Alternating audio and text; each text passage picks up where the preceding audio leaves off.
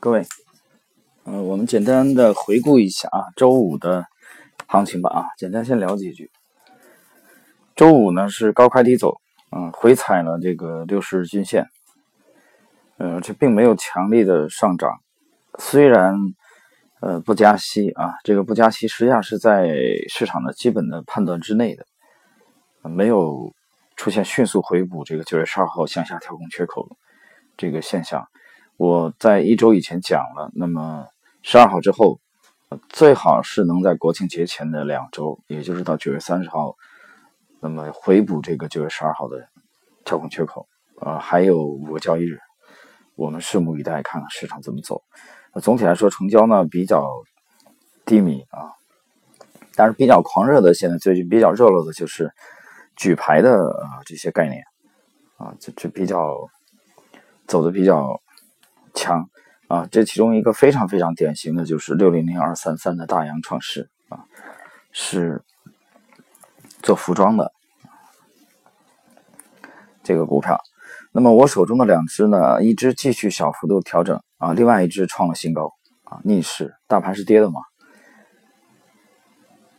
那么在余下的这一周，要观察一下啊，看有没有可能成为呃另外一只大洋创世的这种可能性，我觉得要继续观察。呃，有一点啊，稍微比较好的迹象就是资金面可能稍有缓解，就是隔夜的这个 Shibor 啊，连续十三天上涨以后呢，啊，在终于啊出现了在周五出现了这个下跌，啊，隔夜的就是资金面啊，资金面紧张这个指标呢，我是非常看重的啊，尤其在熊市当中，所以这是一个迹象。那么整体来说还是呃热点比较少。那也就是吻合 Lexi 的会有一定的短线爆发力啊，但是大部分的品种呢比较沉闷。我个人的仓位呢依然是百分之二十，没有任何的增加和减少啊。另外一个有一个有趣的事儿，就是周四的节目啊，周四这一期节目我刚刚讲完这个 CDS 啊，嗯，信贷违约互换吧。刚讲完这个事儿，然后周五的时候啊，周五到公司，结果发现国内的很多的媒体已经开始连篇累牍的报道这个事儿了。啊，也就是说，他们现在，呃，有消息讲是啊，中国银行间交易商协会啊，批准了这个 CSM，也就是从技术上来说，很快 CDS 推出啊，已经是顺理成章的事儿了。这个事儿呢，有可能成为一个标志性的事件啊。其实研究这个，呃，CDS 这个品种，我是从一零年就开始了。我前边几期节目里面提到过啊，在一一年的时候啊，一零年到一一年这个时间段，我曾经请朋友去向帮我打听一下香港啊有没有相关的品种啊。我已经在留意这个事情了，但是朋友也的的确，呃。在那边啊，打听德意志银行啊，包括美林啊、花旗啊这些，结果给我的答复是没有啊，没有这个品种。但是现在这样一晃，五年已经过去了啊，五六年已经过去了。那么现在中国版本的 CDS 啊即将推出啊，这有可能成为一个里程碑式的事件。呃，这里边作为一个思考题吧，留给各位吧啊，什么都讲的太清楚了，我觉得有时候也挺乏味的啊。不管怎么样，我觉得蛮有意思啊！我周四刚讲完，周五开始媒体，呃，财经类的媒体就开始报道了。而且我周五晚间，啊，就是我周五的一早，呃，看到国内还有一个最近有点知名度的啊，这个作者也开始去关注 CDS 的事情，啊，这是一个事儿。嗯，另外一个事儿就是六月二十三号过去呢，已经。足足三个月了啊，足足三个月。那么现在有另外一个问题，就是在四季度，我之前讲过了啊，三季度末到四季度，四季度这三个月吧啊，三三季度马上结束了，这三个月有可能会成为啊外围啊，外围指的不是国内啊，外围指的不是我们，指的主要是欧洲啊啊，包括美国，包括其他的地区啊，有可能会出现意想不到的黑天鹅。那么现在大家要注意到，有没有可能呃，意大利成为一个选项啊。为什么这么讲？因为它的意大利的当前的这个选举形势，大家有没有关注到它啊？最近我呃关注到这个他的选举，他的总理是伦齐，但是伦齐的选举的当前这个态势来看，未必会很有利。那么有可能会在十月份展开公投啊，脱欧公投啊，当然也有呃报道讲说可能推迟到十一月份以后啊。但是不管怎么样，我觉得四季度呃，如果意大利啊在发起脱欧公投，并且最终成功脱离欧盟的话啊，那这个爆炸的影响力啊丝毫不会亚于英国。为什么这么讲啊？虽然这个经济总量啊不能相比，但是有一个最基本的常识，一个最基本的细节，各位注意到没有？就是英国并不使用欧元啊，它是英镑啊，而意大利不同的。那么连锁的这种反应啊，多米诺骨牌一样的，这个对市场的冲击力会非常之大。所以我觉得我们可以在十月、十一月关注这件事情的进展啊。其实，在七月份以来的节目里边，我已经不止一次的讲到了啊。最近这些年啊，英这个整个欧洲大陆的极右势力的抬头啊，我举了这个法国的国民阵线的领导人勒庞啊的他的这个阵营的异军突起啊，包括意呃，包括这个意大利，包括荷兰啊，包括奥地利。他们极右势力的这种这种壮大啊发展，当然和这些国家的经济啊这一年的不景气啊，包括就业问题，包括社会稳定，包括移民问题等等等等交织在一起。我在节目里边也提醒过各位去研究一下，一九三三年之前啊，在德国啊发生了什么？一九三三年之前的五到六年的时间。所以这条线，我觉得有可能会成为下一个黑天鹅的这种选项啊，对市场的冲击。这里边呢，我们还排除了这个美联储加息的因素啊，排除了这个美美国大选的啊。说到美国大选，其实呃这些天的有报道，就是布什啊，老布什啊站出来，已经旗帜鲜明的啊支持希拉里啊，已经站出来了。那么。从现在大家看一看，屈指可数的离第一场这个辩论啊，两位男女双方的这个电视辩论啊，他要辩论几轮的，呃，已经相距的时间都不太远了，呃，离十月八号最后的选举离得也比较近了啊，所以我觉得越来越白热化，越来越剑拔弩张。而且今天呢，我看媒体报道，美国又有这种枪击的事件，大概是。受伤了大概十四个人吧啊，其实前面那一天三次这个恐怖袭击爆炸的时候，呃，主流媒体啊都在淡化这个事情，主流媒体可能倾向于逻辑上来讲，他是倾向于民主党的吧，啊，他肯定是尽量的淡化这种恐怖的这种因素，因为一定性为恐怖，当然后来他调查结果说是阿富汗的啊，那你想，如果你连着这个线索去。剖析的话，得出结论是，阿富汗啊，比如说啊，再扯上伊斯兰教，然后自然就想到了移民问题啊。移民问题呢，比较强硬的是谁？那一定是是南方啊，是特朗普，而不是希拉里啊。所以他会有很强很强的这个倾向性。呃，今天呢，今天晚间呢，嗯，饭后呢，我去，我喜欢去外滩啊散散步，啊，反正也不远。哎，结果呢？那边呢啊有一个啊有一个小的这个呃书友会啊，我从那边路过，很偶然听到了啊，在那边停留了五六分钟，听了一下，讲什么？在讲呃在民国期间的报业啊，这其中当然也著名的媒体人啊，讲到了呃鲁迅啊等等啊，呃讲到了这个史良才啊，史良才《申报》在当时是鼎鼎大名啊，《申报》的。呃，报馆的这个旧址啊，应该就在山西路，山西路那边吧？啊，反正福州路、山西路那边，应该就在那个附近啊，是吧？才包，我听到了他讲鲁迅啊，我想起来民国著名的报人张继鸾啊，不党不独，非常有骨气的啊，有才华的，非常中立的这种声音。嗯，但是呢，怎么讲呢？啊，大家自己去体会吧，好吧。那么谈到这个时候呢，我从那里走开了啊，走开之后呢，就在江边就这么走啊，散步，在那想啊，我就在想这个行当啊，在在，我们就说投资这个行业吧啊，我是在聊，比如现在的 A 股啊，沪深 A 股的市场看起来是比较清淡的，那天我用的是冷静嘛啊，股冷静，楼癫狂。我就在想，什么最重要啊？是风格犀利最重要吗？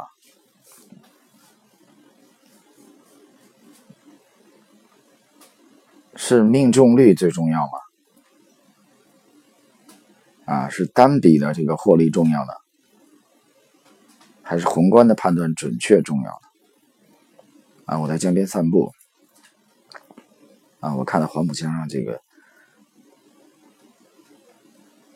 游轮啊，对面呢是陆家嘴的高层建筑啊，霓虹灯闪烁。我就在想这个问题啊，什么最重要啊？这个行业什么最重要？它这个行当什么最重要？包括资管也好啊，无论你是私募，还是这个企业年金啊，还是像耶鲁的这种呃基金也好，耶鲁基金也好，我们知道它的一个著名的管理人啊，大卫斯文森。包括，呃，梅格森，啊，梅格森基金的这个前任的著名的基金经理比尔·米勒。当然，比尔·米勒，呃，近些年的投资呢，可能也也有一个重大的失手啊。但是，我觉得瑕不掩瑜吧，不能因为这个抹杀他之前的辉煌的彪炳的战绩啊。我觉得在历史上，比如·米勒完全是可以和彼得林奇啊、啊蔡志勇啊这些经典的华尔街投资大师。相比肩的啊，相提并论的。那么我在想，投资这个行业什么最重要的？想到什么最重要的时候，啊，我想起来了，啊，我读的最多的书集当中的历史人物啊，我想起来了曾国藩。什么最重要？持久最重要。什么最重要？命长最重要。一般人的理解当中就觉得锐利啊、犀利啊、速度快最重要啊。我们就说说曾国藩吧。我从江边那么散步，我就在想，曾国藩，曾国藩强在哪里？他有左宗棠那么犀利吗？啊，有左宗棠那么锐利吗？没有啊。包括胡林翼，当时的曾左胡都没有。其实论天分。啊，曾国藩其实是一个相对来说比较卢钝的人，啊，愚钝，不是属于那种天资聪颖的风格啊。我们用棋风来说吧，我经常喜喜欢用围棋来做比喻，他不是属于天才型的棋手啊，但他是属于勤奋型的。早年当京官啊，在北京给咸丰上折子以后啊，指摘皇帝的不是。啊，一顿臭骂，差点还掉了脑袋。啊，要不是肃顺呢，穆彰这些，穆彰鄂这些出面啊保他，脑袋都保不住。正好这个老娘啊，他老娘去世，回家里守丧，啊，躲开京城这个是非之地。啊，在京城的表现，这曾国藩整个就是一个愤青愣头青，啊，像完全不懂官场潜规则一样的。这让我想起来了彭德怀元帅。就是这个风格啊，也是湖南人啊，典型的辣椒风格，麻辣啊，湖南不是麻辣啊，四川是麻辣，湖南就是辣。那么等曾国藩，你发现曾国藩再度出山的时候，啊，肃顺上折子，向咸丰建议啊。当时的清廷的局势已经糜烂不堪了，不堪收拾了，已经啊，太平天国已经如火如荼，没有办法啊，八旗太腐败，战斗力低下。那么建议向咸丰建议，那咸丰采纳了这个建议。啊，给了他这个兵部侍郎，让他来编练新军，就是团练嘛，来抵御太平天国，自己筹饷。你去看一下曾国藩二次再复出的时候，他的风格有了极大的转变。当年的愣头青啊，棱角几乎像磨圆了一样。在衡阳，早年当当初在长沙跟骆秉章有过交集，很不愉快。啊，曾这一生和骆秉章，骆秉章就是这个在大渡河畔全歼了石达开所部的这个四川。总督啊，曾和骆两人一度不一一生几乎都不太和睦和谐。那么他到了衡阳，到衡阳以后，便练新军，跟当地的啊，他是一个二品的官员，埋下放下身段去拜访衡阳的地方官啊，地方官几衡阳地方官几品啊，七品啊，这在早年的曾国藩是绝对不可想象的事情啊，就是他学会了。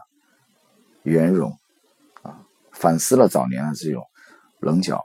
那么这样变量好新军，第一次跟太平天国交战之前，他一味的避战，啊，咸丰包括下旨催他，他都不理会。很多人认为他是不是胆小鬼啊？书生啊，书生掌权啊，掌带兵。有句话不是叫“慈不掌兵”吗？其实不是这个原因。曾国藩其实是不打无准备之仗。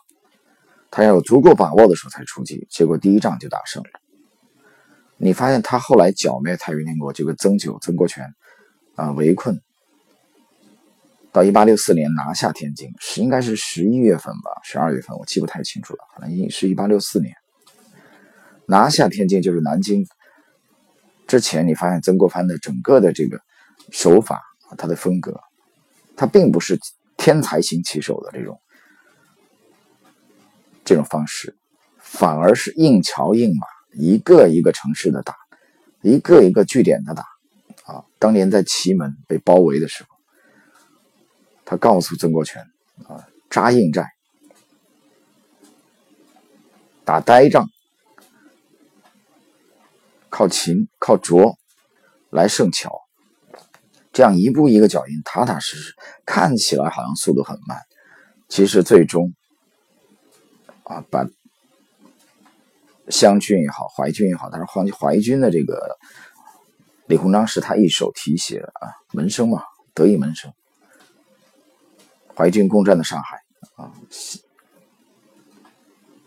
剿灭了这这个打败了这个李秀成，直到后来合围天津啊，剿灭太平天国。你发现整个曾国藩这一路走过来，他并没有求速度很快，他的速度其实并不快。但他非常扎实，啊，克武汉、长沙、武汉，啊，收复安庆，到最后打下南京，一步一个脚印。期间自己有三次啊都要自杀，但是没有放弃。说看起来很慢，其实最终哎很快。这就是那个道理，什么慢就是快。所以，那我想到了这个行业，他拼的是什么？拼的是谁活得长，谁的命比较长啊？谈到曾国藩，我想起了另外一个人物。早年我读书的时候，啊，读过日本战国的时候，战国的三杰啊，三位杰出的武将，第一个是织田信长，织田信长；第二个是丰臣秀吉；第三德川家康啊。这个我想。熟读日本历史的朋友们应该知道这一段啊，我帮大家回忆一下，织田信长这个人，织田信长这个人才华横溢啊，但是性情暴虐我读过他的传记，我跟大家谈一个细节，这个人的吃饮食他口味都偏重的，脾气暴躁。可是你有你有没有研究过织田信长？织田信长他出生的这个地区在哪里？我研究了一下，他就在京都地区，日本的京都地区啊。日本的京都和东京不一样，它有很多的古建筑啊，保存的也非常好。京都的料理，它历来的风格是以清淡为主的啊，官僚啊啊这些上层人物。可是织田信长，信长偏偏是一个口味非常重的人。曾经有一度有个厨子给他做的啊，这个料理啊，因为偏淡啊，非常不满意啊，一度几乎要把那个厨子给杀掉啊。厨子就向他求情说，请允许给一个机会，让我再做一顿给你饭，再做了一顿然啊，他就非常满意。旁边人就偷偷问这个厨子说：“怎么回事？第二顿饭就让他这么满意呢？”啊，你是换了什么菜啊？他说一点都没换，啊，我就是多放了一些盐而已，啊，酱酱汤，把这个菜的口味做的变重。那为什么这样？跟他早年大量的这种征战是有关系。我们知道啊，所以谈到这个，我就想起来了。我想起来了，我第一次啊，二十几年之前，我到了广州，我到南方去，那是第一次到南方去啊，跨跨过长江到南方，到广州吧，二十几年之前，我吃的第一餐饭在广州吃，下了火车之后，然后朋友请我吃的，然后这个饭桌上有这个汤例汤嘛，啊，我喝了一口，我喝了一口，我几乎要吐出来。你不能吐啊！朋友请你吃饭，我强咽下去的。吃完这餐饭，然后朋友送我回住处的路上，很熟了嘛，已经啊。他就问我，他说感觉怎么样？我说我不好意思说那个菜不好吃啊，我就说那个汤吧啊。我说那个汤在我们北方人这个观点里边，那是我首第一次到南方去啊。你想一直在北方嘛，饮食都是北方的。我说那个跟我们北方的刷锅水差不多，涮锅那个水，就一点味道都没有。这是我刚到南方去啊，从广州去的深圳嘛，在广州简短停留了一天，跟朋友去了一下，然后去的深圳。那是这一生当中第一次啊去吃粤菜，这给我就是这种印象啊，一个一个纯种的北方人。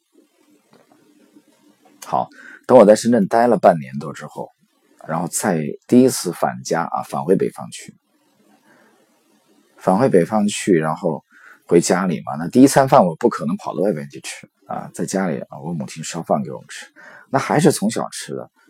哎，我觉得味道没变，很好吃啊。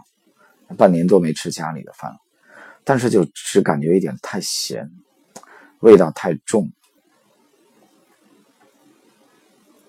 你没有比较啊！这二十几年，你一直在北方生活，你一直在这种这个盐分偏多的这种饮食氛围里边，口味很重，调料也比较多，这个比较重。你去看川菜就是这种风格，川菜那个调料为什么那么多？你再看吃粤菜，所以这半年多以后，等我一直在广东这么生活，然后半年以后回到北方探家的时候，一下看出来差异了。我体会到两两点差异，给我印象特别深刻。第一个是，啊，我居然，我忽然发现啊，原来老娘啊，母亲做的饭，原来这么咸，口味这么重，我都有一些不太习惯。其实离家才半年多，这第一点。第二点，啊，跟同学聚会，我们在呃饭馆里吃饭，啊，我进去，我们之前总去的饭馆。我抬脚进去的一瞬间，我忽然发现这个饭馆原来的环境这么脏，啊，地面也好，桌面也好，啊，这么不够精致。可是半年，短短半年多之前，我是没有这种感觉的。听友们，那是为什么呢？因为半年多之前我一直在北方，我没有比较，而这半年我到了南方以后，啊，到南方以后我就发现，哎，它的饭碗特别小，不像我们北方。我们吃饭全是很大的碗，南方的菜数数量，你比如上海也是这样啊，广广东也是这样，它的米饭的饭碗很小的啊，这种碗在我们北方吃，我们北方吃面也好吃米饭也好都是大碗，这你就看出来差异了。所以林语堂那部著作里边啊，《My Country and My People》无土五民里边，他谈到过，就是南方人和北方人。他谈到南方人当中用了一个词，我觉得非常传神，叫精致啊。中国南方人的精致，比如江浙一带啊，尤其无锡啊、杭杭州这一带、苏杭这一带出才子，你比如说唐寅、唐伯虎啊，沈周啊啊这些大家，精致，非常精致啊，包括文章。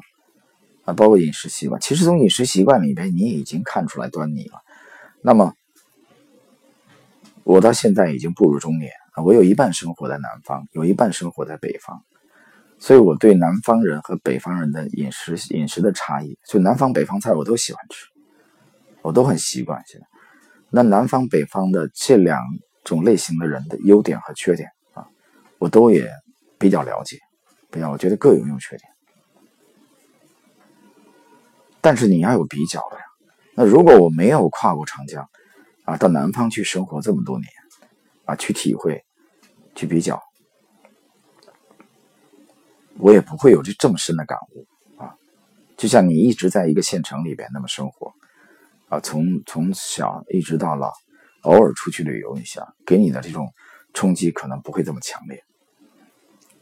所以，那我谈到呃织田信长。口味特别重啊，然后呢，脾气暴躁，结果是什么呢？结果是这老哥只活了四十九岁，啊，虚岁四十九岁。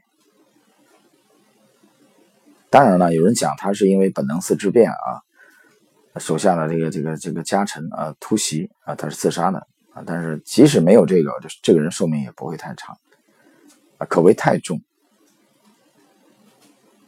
我们看第二位丰臣秀吉，丰臣秀吉我没记错的话，这个人活了应该是，呃，六十三岁左右，丰臣秀吉。那么第三位是德川家康啊，我最推崇的这个德川家康。我去年吧有一期微信我还是啊转发了那一条，啊，就是这个杜鹃不明啊。然后有这三位，织田信长、丰臣秀吉、德川家康啊，分别三个人的方法啊对策，你就看出来三个人的风格。啊，德川这个人的寿命，他活到了七十五岁，啊，是三位战国三杰当中啊，日本战国三杰当中寿命最长的一位，他活得最长。那德川和前两位有什么区别呢？论聪明伶俐啊，论。雄才大，论才华横溢，他比不过前两位。织田和是非常有才华的啊，丰臣秀吉也是非常有雄心的人物。就看起来啊，某一个单项，他比比作为一把刀的话，他没有那么锋利啊，好像是似乎是没有前两者那么锋利。但是德川恰恰，我认为啊，我个人意见。他恰恰是类似于曾国藩的这种性格，他懂得手镯。我谈另外一个细节啊，读德川的这个传记，德川传记市面上有两个著作啊，两个作者的著作影响力比较大啊，一个是呃山冈庄八啊，山冈庄八写的这个德川家康啊，影响力也非常大。我们现在有中文的翻译版，这个我读过的。另外一个就是司马辽太郎。啊，但这个两个作者，这哥俩呢，对德川的呃评价呢，其实有差异的啊。我想，如果你读过了这两个人笔下的德川家康的话，还是有差异。这个差异主要在于司马辽太郎啊，相对来说他是贬贬低德川家康的，他对德川的呃印象嘛、评价嘛，没有那么高。但是山冈庄八啊，他写了也是一套，也是很多卷啊，我读我读了两遍。啊，他笔下的德川家康就拔高了，我我认为是拔高了很多。这个拔高让我想起来了中国一个著名的作家啊，某位作家。这个作家其实我也比较呃崇敬他的啊，他笔下的这个农民领袖李自成啊，就完全描绘成一个高高大权势的人物，就就成圣人了，你知道？啊。当然，早年李自成是有很多的优点，但他笔下的李自成，我觉得就像写的就像早年的毛毛泽东一样的，我觉得啊，几乎都没有缺点，完美了，成神了啊。这个我觉得是他这部著作的败笔，我觉得或者说不足的地方吧啊。整个这个著作，李自成这部著作，我觉得姚雪云写的非常好啊，非常好。我可以说，我童年的这个时光里边是。在读《三国演义》和李李自成的这两部书的环境中长大的，啊对我影响也非常大啊！你包括当年曹灿先生播讲了这部李自成的这部小说，在我小学的时候对我影响都非常非常大。到现在经典的片段我还记得，可以说是对我的影响深入骨髓了啊！但是我觉得美中不足的就是拔高了啊，过度的把李自成神化他了啊！所以这一点，我读当读到山冈庄八的这部德川家康的时候，我想起来姚雪云的李自成了。所以作者都有偏好的，比如让我去写李自成，我也会有偏好啊。所以大家想一下，我前两期节目谈这个查理芒格讲的客观啊，我们怎么样可以尽量的让自己的观点客观，尽量的不要过多掺杂个人的喜好去评价一件事情，去评价一个人啊。这点做投资的人来说非常非常重要。好，我说这三三者，织田信长活了四十九岁，丰臣秀吉活了六十三岁，德川家康活了七十五岁，而德川呢，开创了长达两百六十五年的德川幕府啊，是一个非常非常了不起的，影响日本历史的人物啊。这个人物，我个人认为啊，他有。一些啊，至少有一些，他类似于当时的春秋五霸里边的齐桓公。那么，德川的和织田信长的性格啊，有很大的差别啊。德川是一个非常非常善于忍耐的啊，极为忍耐的一个雄才大略的人物。那么，我读传记的时候，我也注意到了德川的饮食习惯是比较清淡的他喜欢吃那个大麦做的这个饭啊，很清淡的，其实很清淡的啊。你去研究一下德川的，而且这个人直到发迹之后啊，做了领袖之后，开创了幕府时代之后，他的饮食都非常简单啊，基本上就是三个菜、四个菜啊，跟我们中央提。这个提倡的四菜一汤啊，基本是吻合的。人家在几百年以前已经实现了四菜一汤了啊，并没有很朴实。你看慈禧一餐饭有多少上百个菜，非常简朴。有人说七十五岁不算什么，可是你知道当时日本男性的平均寿命是多少吗？当时日本男性的平均寿命连五十岁都不到，四十几岁就拜拜了，交代了，毕业了。德川活了七十五岁，什么概念？日本男性现在的平均年龄也不过七十五六岁而已。那是什么年代？几百年以前，当时的医疗水平，七十五岁是绝对的高寿了。那为什么我要谈曾国藩啊？我散我今天散步的时候，我会想到曾国藩，我联想到了德川家康，联想到了织田信长和丰臣秀吉。我从德川家康的这种风格啊，我又联想到了围棋里边的李昌镐。李昌镐的棋一点都不好看。这个人是一九七五年出生的，应该是出生在韩国的泉州啊，一但是很小就出名了啊，应该是十几岁啊，干掉了赵志勋和林海峰吧，夺得第一届东洋证券杯的世界冠军。啊，惊动震动了世界，可以说天才少年。可是你去看看，我早年研究过李长浩的棋谱，哦，他的棋的招法一点都不华丽。你论灵秀啊，论轻灵飘逸华丽啊，华丽比不过藤泽秀行，论轻灵比不过马晓春。可是，在他全盛的时代，马晓春在他手下。战十次，马晓春赢的不会超过三次到四次。你可以去查当时的对战记录，李昌镐的胜率，李昌镐开创了一个时代。曹旭俊他师傅李昌镐拜师给曹旭炫，他是交了数十万美元的学费的，住在师傅家里。内弟子和当年的这个小林光一啊、加藤正夫啊、赵立勋一样的，住在木古道场啊。当时是木古石的呃夫人木古离子来照顾他们的起居，跟儿子差不多的。李昌镐住在曹旭炫家里，而曹勋炫就是在第一届应氏杯战胜。我们的棋圣聂卫平夺冠啊，夺得四十万美金。当年的四十万美金，应该是八八年吧，我记不太清，八八八九年，反正第一届啊，应长期先生出资举办的应氏杯的世界冠军，第一届冠军就是曹勋轩。英英老先生举办这个比赛，当时是为了让华人夺冠才比创办的，很遗憾。但曹勋轩的棋非常华丽，非常锐利啊，攻击性是非常强的，胜率也很高。日本人遇到曹轩就头疼，他也留学日本，只不过他辈分比较高啊，他应该是拜在桥本宇太郎门下吧，我记不太清楚了。曹轩在韩国韩国棋界也是横行天下无敌手，直到他的弟子李昌镐出世。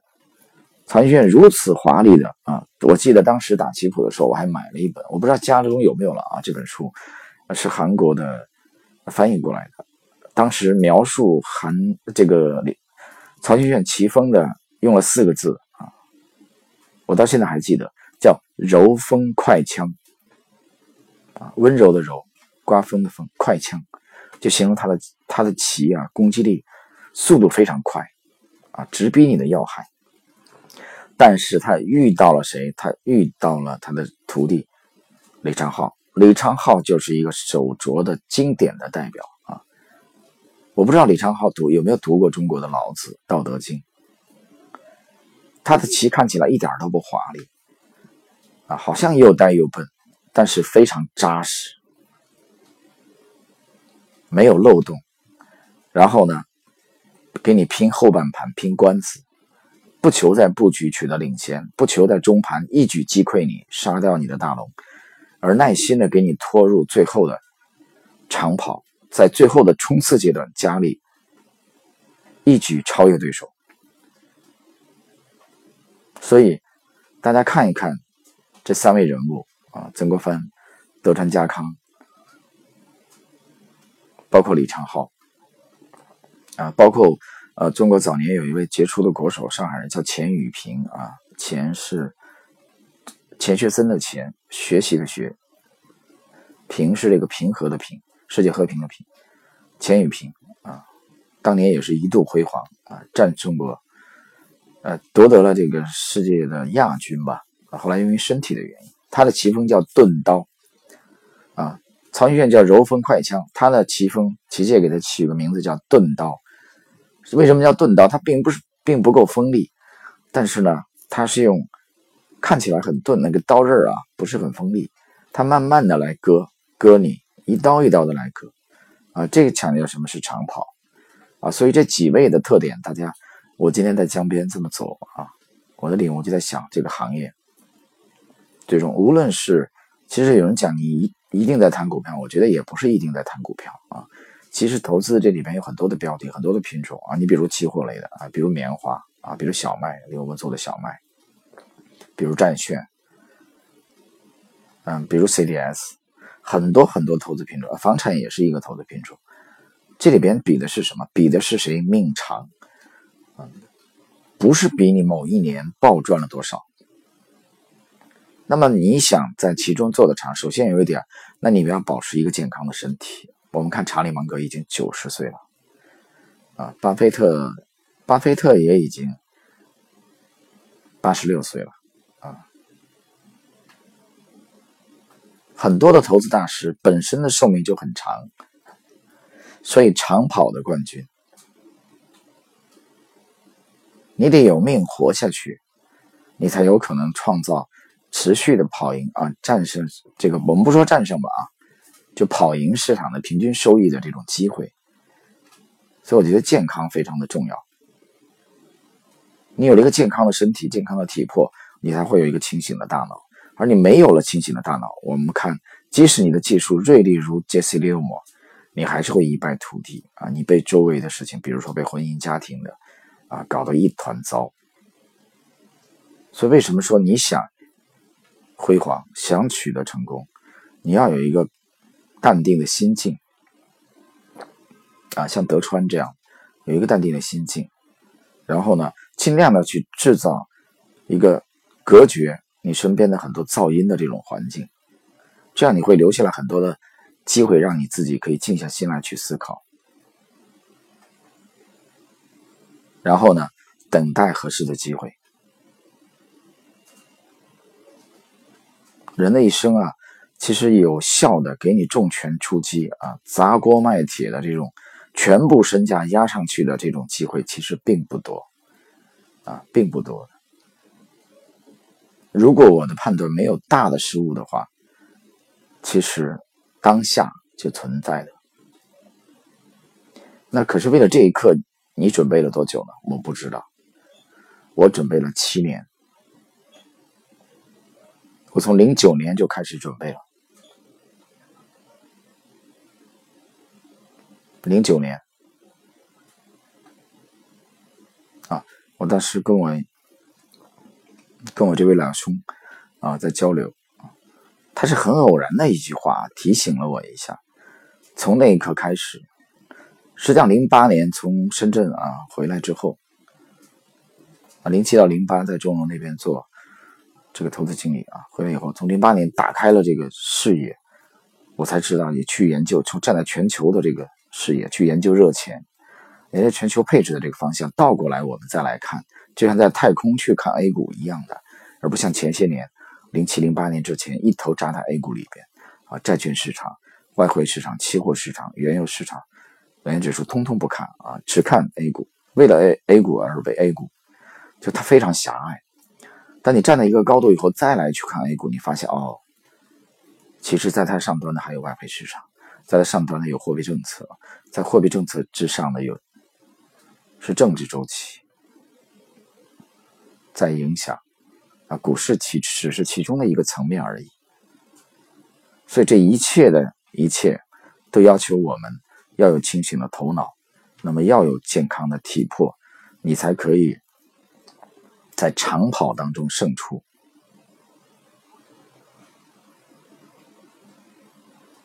那么这里边就让我想到了，不要去奢望某一天、某一年有曾经多么辉煌。我们拼的是谁活得比较长久啊！在一周多以前吧，那天到从苏州河那边，嗯，过就我很偶然遇到了这个当年的这个楚桂亭大师啊。他在上海教拳啊，其中的一位一位拳友啊，我在苏州河边走过去，当时已经是傍晚啊，我从远处看到一个人在河边练拳。一周多以前的这个周末，我到人民广场这边去啊，过苏州河河边那个桥，我一眼认出来这个人，这位拳师打的就是新一拳。新一拳的这个风格，我不知道各位有没有去研究过武术的。这种风格就是德川家康、李昌镐、曾国藩的风格，一点都不华丽。但是他的风格完全是为了实战，为了击击，为了击倒对手。你看形意去跟披挂去比，你跟洪拳去比，跟通背通臂拳去比，螳螂拳远远没有他们华丽。但是每一手都非常实用啊！这是我今天啊，呃，散步到到到外滩这边去啊，有了一些这种感悟吧啊！毕竟也是周末了啊。昨天呢，因为没有，所以我想以后每周五啊，如果没有更新的话，我会争取在周六或者周日啊更新这个节目。这里边我我讲了，我们不一定都要谈为了 A 股而谈。啊，全部都陷在这里面。其实做投资呢，需要领悟的很多的人生的感悟。那这里面会有很多的东西。其实我们其实从美术里边，包括这个啊绘国画、绘画，包括音乐啊，包括围棋啊，包括一些哲学，包括一些唐诗，很多的这些层面都可以倒过来给我们的投资是我的饭碗，我是靠投资活着的。可是我如果我们一头非常狭隘的扎在这个，完全扎在这个投资这个领域里边，它会限制我们提高自己啊。所以我觉得，那么这里边节目里边我会有啊，随时有感悟，那么随时也跟大家交流啊，分享，希望对大家的呃投资吧啊有一点点收获啊。那么下一周啊，我会。提前离离开上海啊，出去休假去啊，大概在二十七号啊离开上海。那么离开上海之后这一天啊，可能出去玩嘛啊，旅游呢这其中呃不一定就能每天保证就更新啊，这里边所以要提前跟大家讲一下。但是我看嘛，比较重要的时候还是会更新一下。在这个假日里边，一旦有了一些新的感悟的话，我也会及时的更新节目啊，请大家要注意。尽快的去下载一下喜马拉雅的 APP 啊，在手机里面比较方便，然后搜“千帆如来”，然后点关注。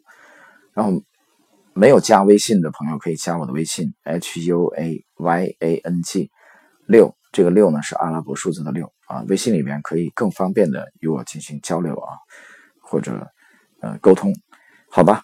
呃，今天的这期节目呢就到这里啊，我们下周呃接着再聊。呃，祝各位周末愉快，再见。